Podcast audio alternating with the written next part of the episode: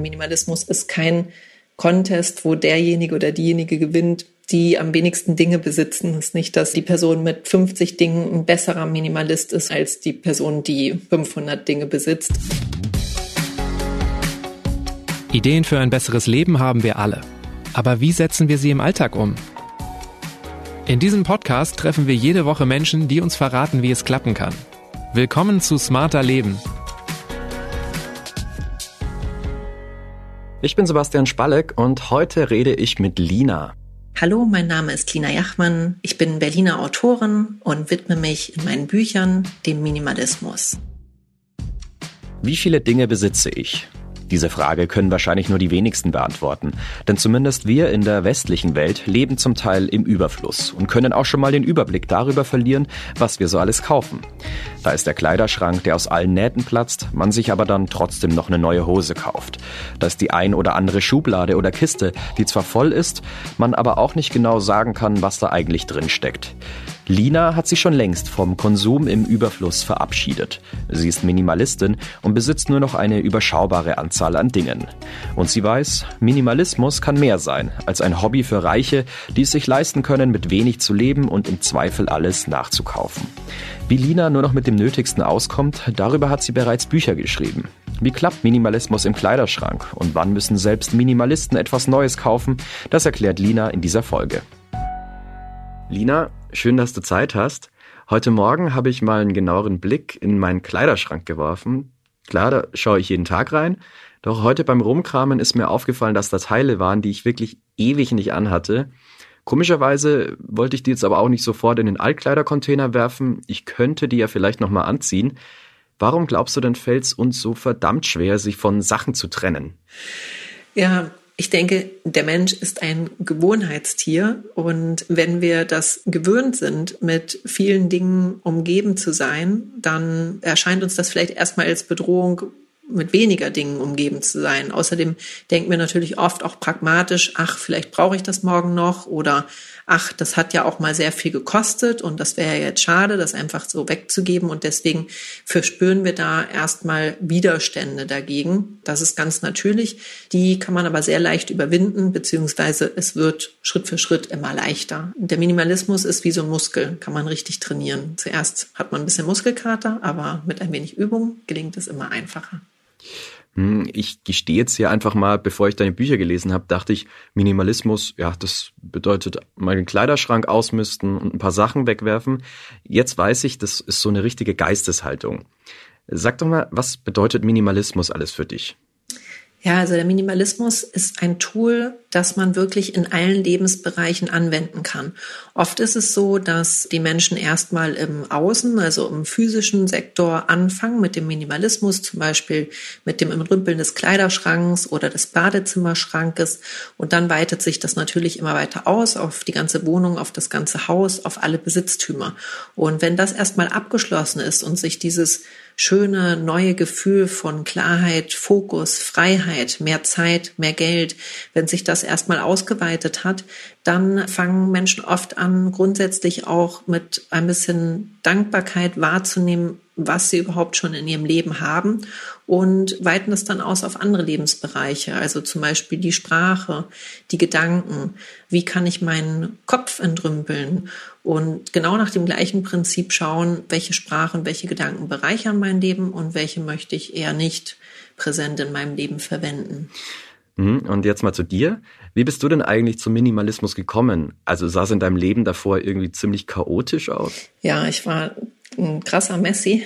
Nein, leider nicht. Das wäre jetzt eine ganz lustige Geschichte. Aber nee, das ist eine ziemlich private Erinnerung aus meiner Kindheit. Ich bin ja in Hamburg aufgewachsen und wir haben mit meiner Familie oft Urlaub gemacht in so kleinen Ferienhäuschen in Dänemark. Und was ich dort immer geliebt habe, war diese Klarheit und Ordnung. Also es gab nicht zu viel und nicht zu wenig, sondern es gab immer genau die perfekte Menge an allem. Also es gab einen Tisch mit vier Stühlen, es gab vier Teller, vier Gläser. Es gab eben genau das, was man dort gebraucht hat, um zu leben und um sich wohlzufühlen. Und ja, das hat mich irgendwie total fasziniert. Und dieses Gefühl wollte ich mir gerne für immer auch in den Alltag holen. Also ich hatte irgendwann das Gefühl, dass sich einfach Dinge angesammelt haben im Laufe des Lebens, von denen ich gar nicht mehr so richtig wusste, wie ich überhaupt zu ihnen gekommen bin oder wie sie zu mir gekommen sind. So, also mein Vater hat irgendwann mal gesagt, wenn man nicht aufpasst, braucht man alle zehn Lebensjahre ein Meter Schrank mehr. Und ich glaube, da steckt ziemlich viel Wahrheit drin, weil diese ganzen Dinge kosten ja auch Aufmerksamkeit und Zeit und Zuwendung. Wir müssen sie irgendwie in Schuss halten, wir müssen sie pflegen, wir müssen sie ordentlich halten und kostet irgendwie Energie. Und das hat mich irgendwann so ein bisschen erdrückt und davon wollte ich mich gerne befreien. Und um das dann zu erreichen, wie viele Sachen darf ich dann eigentlich noch besitzen? Ich habe irgendwann mal gelesen, dass es Leute gibt, die wirklich ganz eisern mit 50 oder 100 Dingen auskommen. Für mich ja echt unvorstellbar.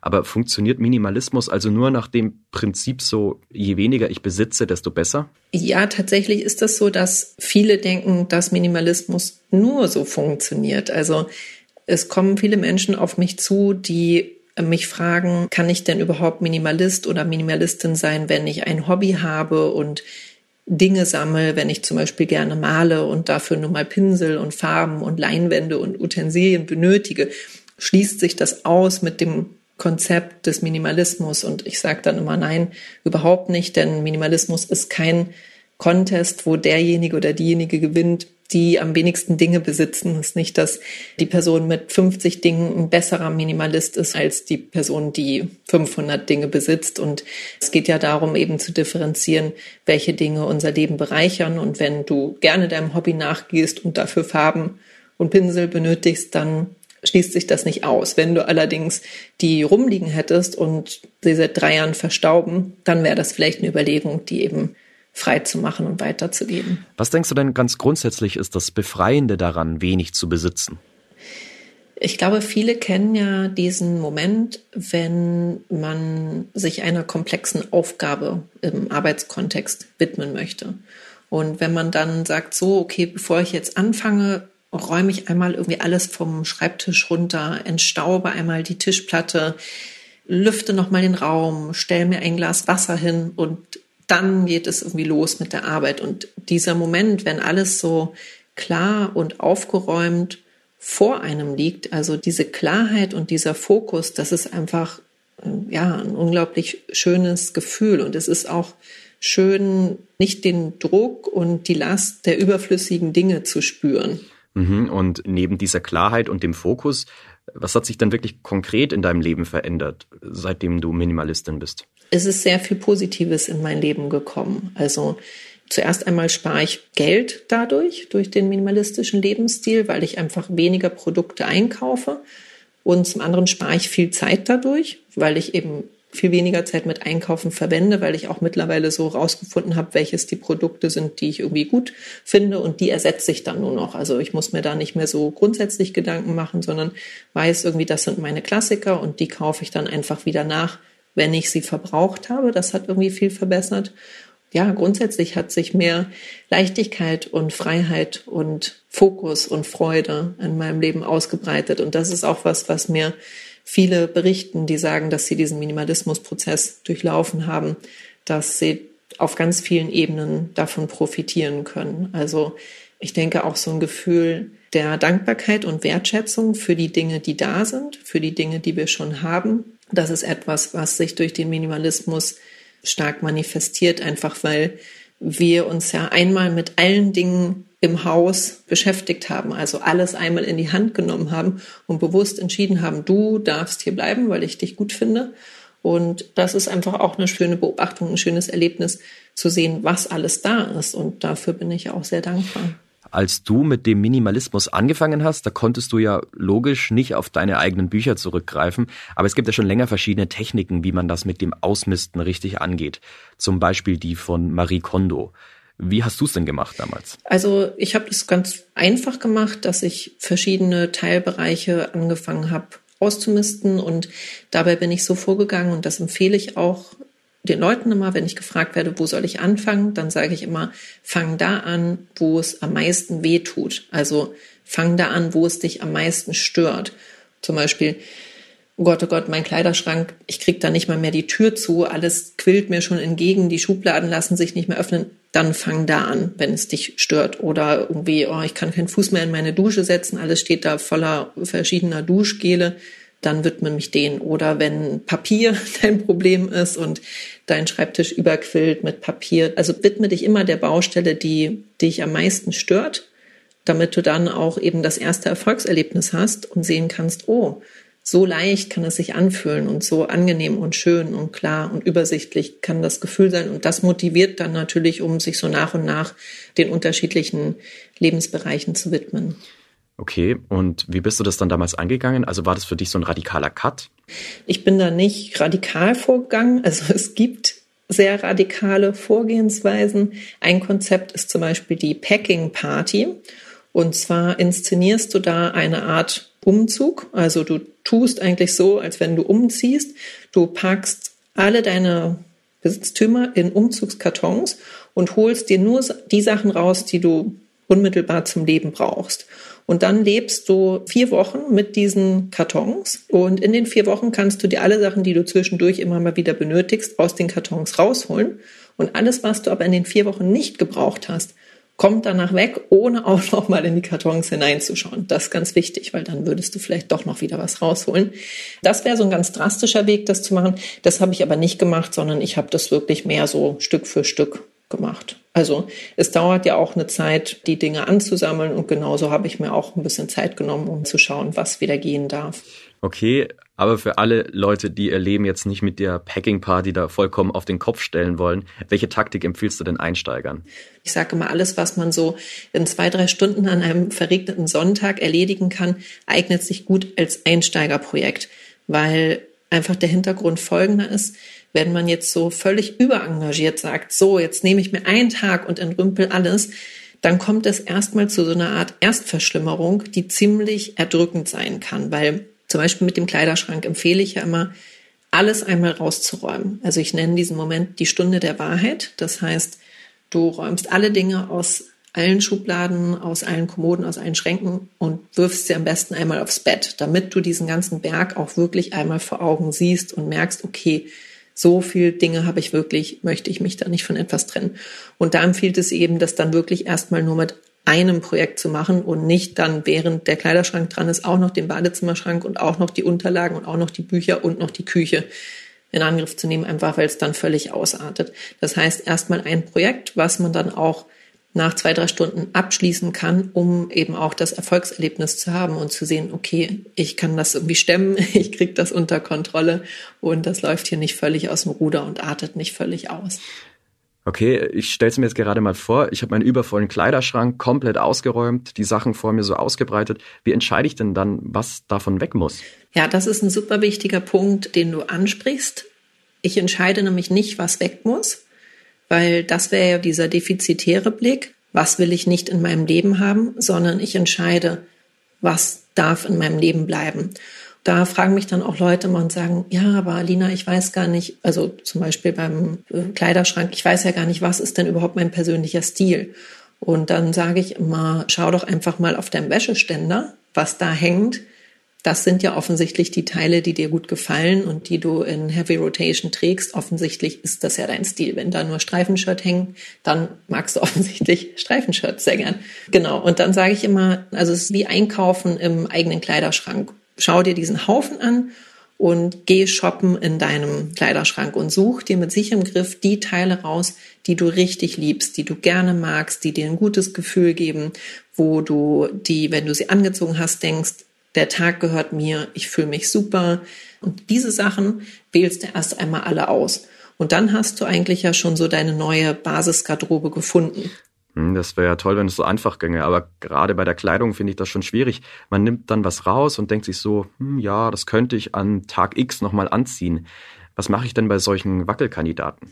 Wenn du so ganz unsichere Wackelkandidaten hast, wo du irgendwie denkst, oh, ich hänge da irgendwie dran und ich bin mir nicht sicher, wie du es eben geschildert hast, ob ich es nicht doch nochmal anziehe. Da verweise ich immer auf den Kleiderbügeltrick. Und zwar funktioniert der so, dass du einfach die Wackelkandidaten alle auf Kleiderbügel hängst in deinen Kleiderschrank und die Köpfe der Bügel alle in eine Richtung schauen lässt. Und immer wenn du eins von diesen Wackelkandidaten angezogen hast, dann nach dem Waschen hängst du es wieder auf den Bügel, aber du hängst den Bügel andersrum, mit dem Kopf in die andere Richtung. Also, dass du dann sehen kannst, welches der Kleidungsstücke du getragen hast. Und dann kannst du eben nach sechs Monaten durchschauen, mh, von diesen Wackelkandidaten hatte ich keinen an und dann kannst du sie einfach alle mit gutem Gewissen gehen lassen oder die ein oder zwei, die du dann vielleicht doch getragen hast, wandern dann in deinen regulären Kleiderschrank und haben es dann geschafft. Aber aus meiner Erfahrung heraus ist es so, dass die Wackelkandidaten es oft nicht schaffen, weil die Sachen, wo du keine Sekunde zögern musst, sondern sofort weißt, ja, das ist es, der Pulli, Lieblingspulli ever. Da musst du nicht zögern. Und die Wackelkandidaten, die werden nie zu, ein Wackelkandidat wird nie ein Lieblingsstück werden. Der hat nicht das Potenzial dazu. Also sagen wir mal, ich bin jetzt durch meine gesamte Wohnung getigert, habe auch ordentlich Sachen aussortiert. Was mache ich eigentlich dann mit dem Ganzen? Also einfach alles wegzuwerfen, steht für mich jetzt schon im Widerspruch zur minimalistischen Idee. Absolut. Also besonders verfolge ich ja den grünen nachhaltigen Minimalismus und da passt es natürlich überhaupt nicht dazu, zu sagen, ich schmeiß das alles weg, wenn das noch gute Ressourcen sind, die genutzt werden können. Deswegen versuche ich immer zu schauen, was ich in den Kreislauf zurückgeben kann. Also Dinge, die eben mir nicht mehr dienen, sind vielleicht ein großes Geschenk für eine andere Person. Also mit Kleidungsstücken zum Beispiel veranstalte ich regelmäßig mit meinen Freundinnen einen Klamottentausch. Da machen wir so eine kleine Klamottentauschparty und alle bringen Sachen mit, die sie halt nicht mehr mögen oder die nicht mehr passen oder die nicht mehr so geliebt werden. Und dann tauschen wir die untereinander hin und her. Und ja, es gibt mir irgendwie ein gutes Gefühl. Ich war auf einer Geburtstagsfeier und dann hatte eine Freundin da eine Bluse an, eine ehemalige Bluse von mir und sah ganz toll aus da drin. Und ich habe mich total gefreut. Es war super schön und das hilft dann auch beim Loslassen der Sachen, wenn man irgendwie weiß, dass sich jemand anderes darüber freut und dass sie nicht weg sind, so, sondern dass sie einfach nur ein neues Leben irgendwo angefangen haben. Mhm. Und was ist dann mit solchen Sachen, die nicht nützlich sind? Die gibt's ja. Und man will sich aber irgendwie davon trotzdem nicht trennen. Also zum Beispiel das Lieblingsbuch, ein altes Bandshirt oder so, das ich mir auf ein Konzert gekauft habe. Erlaubst du dir dann solche Sachen auch zu behalten? Absolut. Also ich habe ja auch nicht nur Dinge, die ich benutze. Also zum Beispiel habe ich auch Pflanzen. Gut, da kann man jetzt sagen, ah, die reinigen noch die Luft für mich, aber die habe ich ja auch, weil ich mich einfach an ihnen erfreue. Und dann haben sie auch einen Wert und bereichern mein Leben. Also es geht nicht nur um das aktive Benutzen, sondern nach meiner Definition geht es eben darum, welche Dinge bereichern mein Leben. Und die, die das tun, die haben alle eine Daseinsberechtigung. Und das kann auch ein Bandshirt sein, wenn mich das glücklich macht, das anzuschauen, dann muss ich es auch nicht anziehen. Dann hat es trotzdem eine Berechtigung. Das ist dann trotzdem okay. Und bei welchen Dingen ist es dir dann besonders schwer gefallen, die wegzugeben? Also für mich wäre zum Beispiel unvorstellbar, meine Bücher oder DVDs wegzugeben. Ja, da hast du natürlich bei mir auch ins Schwarze getroffen. Also als Autorin sind Bücher meine Achillesferse. Das fällt mir sehr schwer, einfach weil ich sehr gerne haptisch lese, also nicht so gerne am Bildschirm lese oder mit einem Reader lese, sondern einfach ein echtes Buch in den Händen zu halten und darin zu lesen und dementsprechend habe ich viele Bücher, kaufe viele Bücher.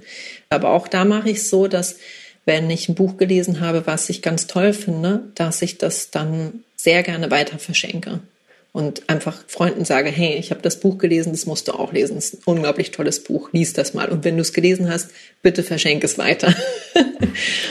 also in deinem Buch beschreibst du auch, wie minimalistisches Wohnen geht. Du hast da auch Minimalisten besucht, die haben dir ihre Wohnung gezeigt die dann eben dementsprechend mit sehr wenig eingerichtet waren. Einer, den du beschreibst, der hatte nicht mal eine Küche. Also das fand ich jetzt schon ziemlich extrem so. Wie sieht's denn bei dir zu Hause aus? Hast du eine Küche? Ja, ich habe eine Küche. also ich würde, ich würde schon sagen, dass es bei mir normal aussieht. Also schon eher sehr aufgeräumt, sehr klar, sehr übersichtlich. Also ich habe neulich mit einer Freundin telefoniert und sie hat dann gefragt, ah, bist du irgendwie im Museum oder wie? Und ich war so, nee, wieso denn? Ja, weil bei dir halt es so. Und dann habe ich gedacht, ja, das ist dann vielleicht doch dem minimalistischen Lebensstil geschuldet. Also es gibt eben nicht so viele überflüssige Dinge, sondern es gibt die Dinge, die ich brauche und die Dinge, die ich gerne benutze. Aber ich mag es auch ganz gern, wenn das Auge sich ein bisschen ausruhen kann und wenn es nicht so viel Ablenkung gibt. Also gerade in der Küche habe ich das Gefühl, dass sich oft eigentlich die Dinge befinden, die die Menschen wirklich auch brauchen. Also gerade in der Küche sind ja sehr, sehr viele Alltagsgegenstände, die wirklich viel in Verwendung sind und auch benutzt werden.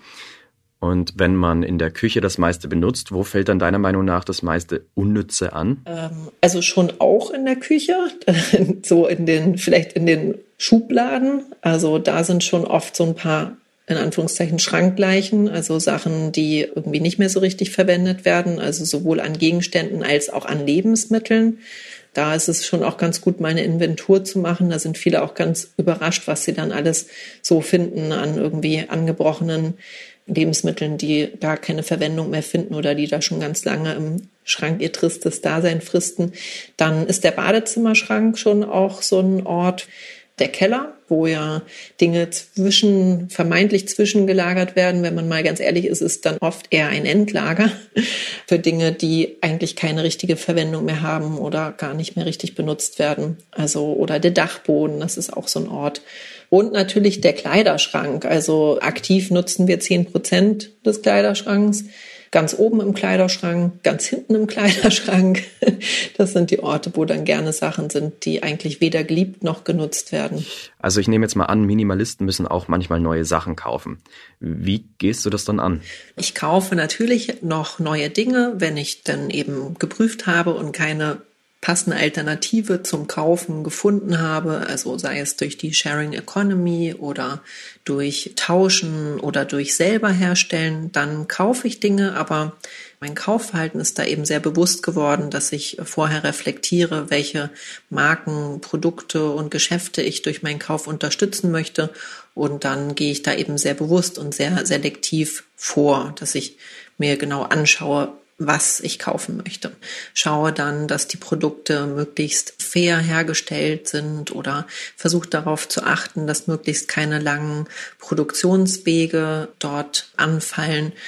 Also ich versuche zum Beispiel Online-Einkäufe zu vermeiden und kaufe lieber in echten kleinen Geschäften vor Ort ein, wo ich dann den Standort unterstütze weil ich einfach festgestellt habe, dass ja wir als Konsumenten eine große Macht darüber haben, zu entscheiden, welche Produkte, welche Marken und Firmen es geben soll am Markt. Und jeder Kassenbon ist ein Stimmzettel dafür, in was für einer Welt wir leben wollen. Also vorher meintest du auch, dass im Bad ziemlich viel Krams anfällt, also Shampooflaschen, Rasierer, meistens dann auch noch in Plastik verpackt. Also Körperpflege und minimalistisches Mindset, geht das deiner Meinung nach zusammen?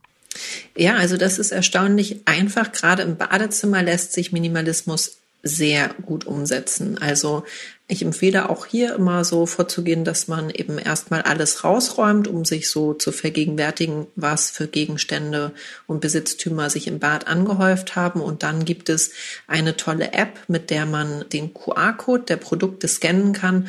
Und diese App zeigt dann, was für Inhaltsstoffe sich in dem Produkt befinden. Also ob sich da drin Produkte befinden, die für Mensch oder Natur schädlich sein könnten, sowas wie Erdöl oder Mikroplastik.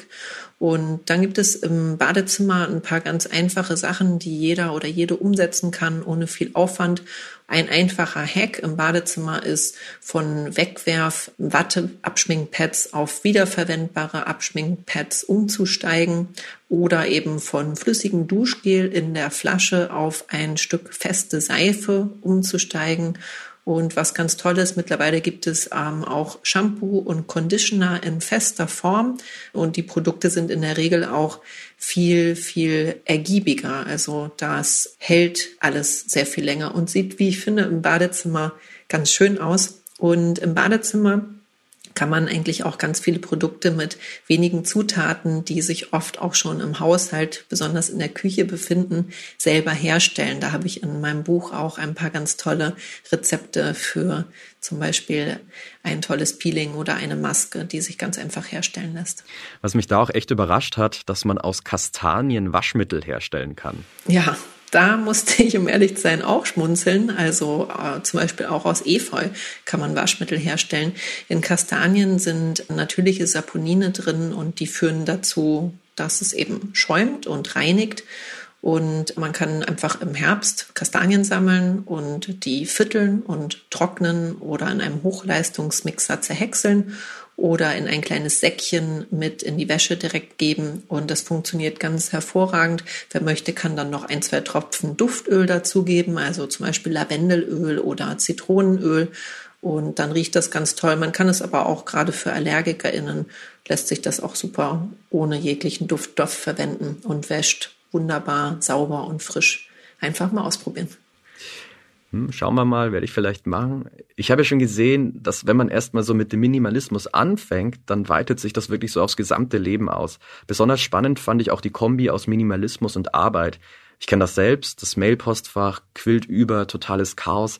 Was sind denn deine Minimalismus-Tipps für die Arbeit? Also gerade im Büro ist es ja so, dass schnell viel Unordnung und Chaos anfallen kann. Also beim Umgang mit E-Mails finde ich das sehr wichtig, sich mit jeder E-Mail nur ein einziges Mal zu beschäftigen. Also dabei hilft es, feste Zeiten zu definieren, zu denen man sich dann bewusst Zeit nimmt für die Mails und sagt, so, jetzt äh, nehme ich mir eine halbe Stunde und widme mich meinen E-Mails und dann eben so vorzugehen, dass die E-Mail geöffnet wird und sofort entschieden wird, was mit der E-Mail geschieht. Also lesen, äh, beantworten, weiterleiten, abheften oder löschen und eben nur einen einzigen Kontakt und nicht öffnen und sagen, uh, das ist aber kompliziert, na, das mache ich irgendwann anders. Irgendwann anders ist grundsätzlich kein guter Zeitpunkt. Oft empfiehlt es sich morgens den Aufgaben zu widmen, für die viel Kreativität und Fantasie benötigt wird und dann am Nachmittag sich eher den Aufgaben zu widmen, die administrativ sind und eher abgearbeitet werden müssen. Und was finde ich auch sehr gut hilft, ist, sich schon abends einen Tagesplan zu erstellen, auf dem nur drei wichtige Ziele definiert werden und sich dann morgens gleich dem schwierigsten und herausforderndsten Problem, also der schwierigsten Aufgabe des Tages zu widmen, damit die als erstes erledigt wird, solange wir noch ganz viel Kraft und Konzentration haben. Also apropos schwierige Aufgaben, ich stelle es mir ja auch echt schwierig vor, Minimalismus mit Erziehung zu verbinden. Kinder brauchen halt auch einfach echt viele Sachen, zum Beispiel Spielzeug. Geht das eigentlich auch irgendwie umzusetzen? Also für die Erziehung braucht man eigentlich gar nicht so viele Sachen, weil ich denke, in erster Linie brauchen Kinder Zuwendung, Aufmerksamkeit und Liebe. Und das ist viel wichtiger als Dinge. Also nicht ohne Grund gibt es ja den Minimalismus-Slogan Zeit statt Zeugs. Und ich glaube, das ist etwas, was gerade auf die Erziehung von Kindern total zutrifft. Also Eins der größten Erkenntnisse aus dem Minimalismus ist sowieso, die wichtigsten Dinge im Leben sind keine Dinge. Gerade bei Spielsachen ist es so, dass wenn Kinder zu viel Spielsachen haben, dass sie manchmal so überfordert davon sind, von diesem Überangebot und diesen Über reizen, auch gerade von diesen ganzen bunten, blinkenden Plastiksachen, dass sie die dann gar nicht mehr richtig benutzen und gar nicht mehr richtig lieb haben. Und wenn man da so eine Art Verknappung vornimmt und das Angebot ein bisschen reduziert, gerade auf Spielsachen, die eher so freies Spiel ermöglichen, wie zum Beispiel Bauklötze oder Duplo oder Lego, dass das Kinder viel mehr inspiriert oder auch Alltagsgegenstände. Also Kinder spielen ja manchmal stundenlang begeistert mit ein paar gesammelten Kastanien und lassen alle gekauften Spielsachen links liegen. In deinem Buch, da gibt's auch ein Kapitel über Achtsamkeit und Meditation. Kannst du mir mal sagen, warum das für dich mit Minimalismus zusammenhängt? Bei dem grünen, nachhaltigen Minimalismus ist das für mich ein ganzheitlicher Ansatz, der eben nicht nur auf der physischen Ebene stattfindet, sondern auch darüber hinaus ausgeweitet wird auf verschiedene Lebensbereiche. Und das ist auch etwas, was mir viele Menschen geschildert haben, die den Minimalismusprozess durchlaufen, dass sie sagen, oh ja, ich habe irgendwie mit meinem Kleiderschrank angefangen, dann kam mein Badezimmerschrank, dann kam die Küche, dann kam mein ganzer Schreibtisch, dann habe ich irgendwann auch noch es geschafft, sogar meine alten Steuerunterlagen und eine Fotokiste aus dem Jahr 1980 zu entrümpeln. Und als ich damit fertig war, da weitete sich das sogar aus auf meine Gedanken und auf meinen Umgang mit mir und meiner Umwelt. Und es hat sich so zu so einem richtigen ganzheitlichen Lebenskonzept, zu einer Haltung entwickelt, wie ich eben mit mir und der Welt umgehe, was ich einkaufe, wie ich einkaufe und in was für einer Welt ich eigentlich leben möchte. Und ähm, genau, dafür gibt es dann Tools, die das unterstützen, wie zum Beispiel Meditation. Also Meditation ist ja eigentlich auch ein Minimalismus-Tool für den Kopf. Es hilft uns, Klarheit zu bekommen. Es hilft uns zu fokussieren. Es hilft uns, äh, ein bisschen Ordnung zu schaffen in unserem Geist. Mhm. Also wir können das Thema Corona ja auch kaum umgehen. Denkst du denn, dass sich in den letzten Monaten der Pandemie mehr Menschen für den Minimalismus interessieren? In Zeiten von Corona ist das Interesse am Minimalismus noch einmal deutlich gestiegen. Das habe ich ganz stark bemerkt. Ich glaube, der Hintergrund ist folgender, dass viele Menschen vorher gar nicht so viel Zeit zu Hause verbracht haben. Viele haben in einem Büro oder auswärts gearbeitet, sind direkt nach der Arbeit zum Sport gegangen oder waren verabredet, haben auswärts gegessen. Und jetzt durch Corona hat sich die Situation massiv verändert. Sehr viele Menschen arbeiten im Homeoffice.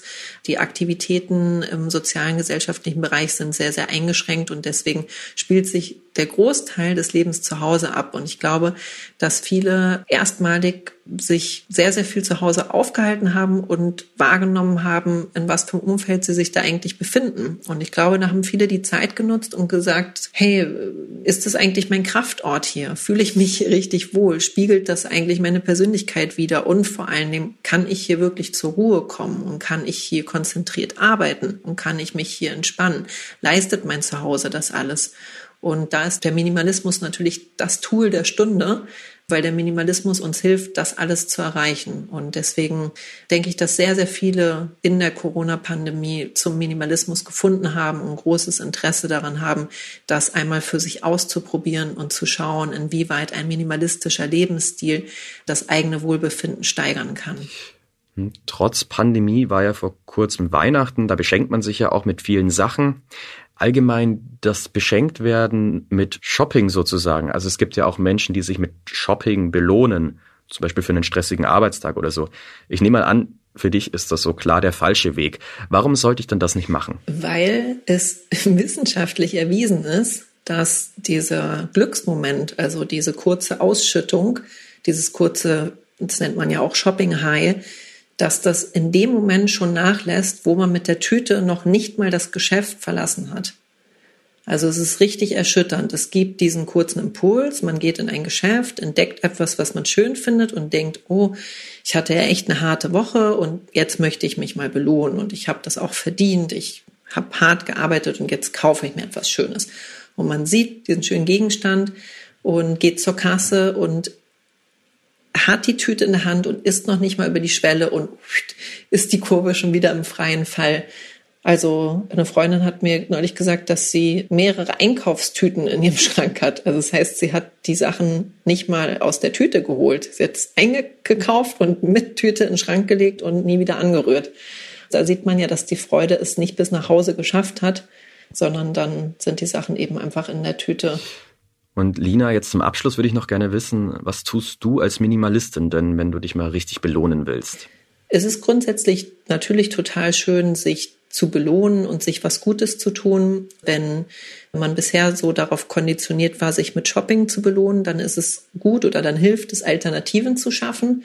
Also zu sagen, ich belohne mich weiterhin, aber ich belohne mich mit etwas anderem Schönen. Also zum Beispiel mit Quality Time mit mir alleine. Also äh, man lässt sich ein schönes Bad ein und äh, liest ein Buch oder man trifft sich mit einer alten Freundin. Das handhabe ich auch so, wenn ich mich selbst beschenke, dass ich mir zum Beispiel eine Massage schenke oder dass ich mir das Lernen von etwas Neuem schenke. Aber es können auch einfach kleine Sachen sein, wie mit einem Podcast auf den Ohren im Wald spazieren gehen. Wie man das Leben entrümpelt und Platz schafft für die wichtigen Dinge, beschreibt Lina Jachmann in ihrem Buch Einfach Leben, der Guide für einen minimalistischen Lebensstil. Ideen, wie man Minimalismus im Alltag organisieren kann, präsentiert Lina in ihrem Schritt-für-Schritt-Arbeitsbuch Einfach Leben, der Praxiscoach. Die Links stehen wie immer in den Show Notes zu dieser Episode. Und das war's für heute. Die nächste Folge von Smarter Leben gibt's ab kommendem Samstag auf spiegel.de und überall, wo es Podcasts gibt, zum Beispiel bei Spotify oder Apple Podcasts. Bei Anregungen oder Themenvorschläge einfach eine Mail schreiben an smarterleben.spiegel.de. Diesmal wurde ich unterstützt von Philipp Fackler und Ole Reismann. Unsere Musik kommt von Audioboutique. Tschüss, bis zum nächsten Mal.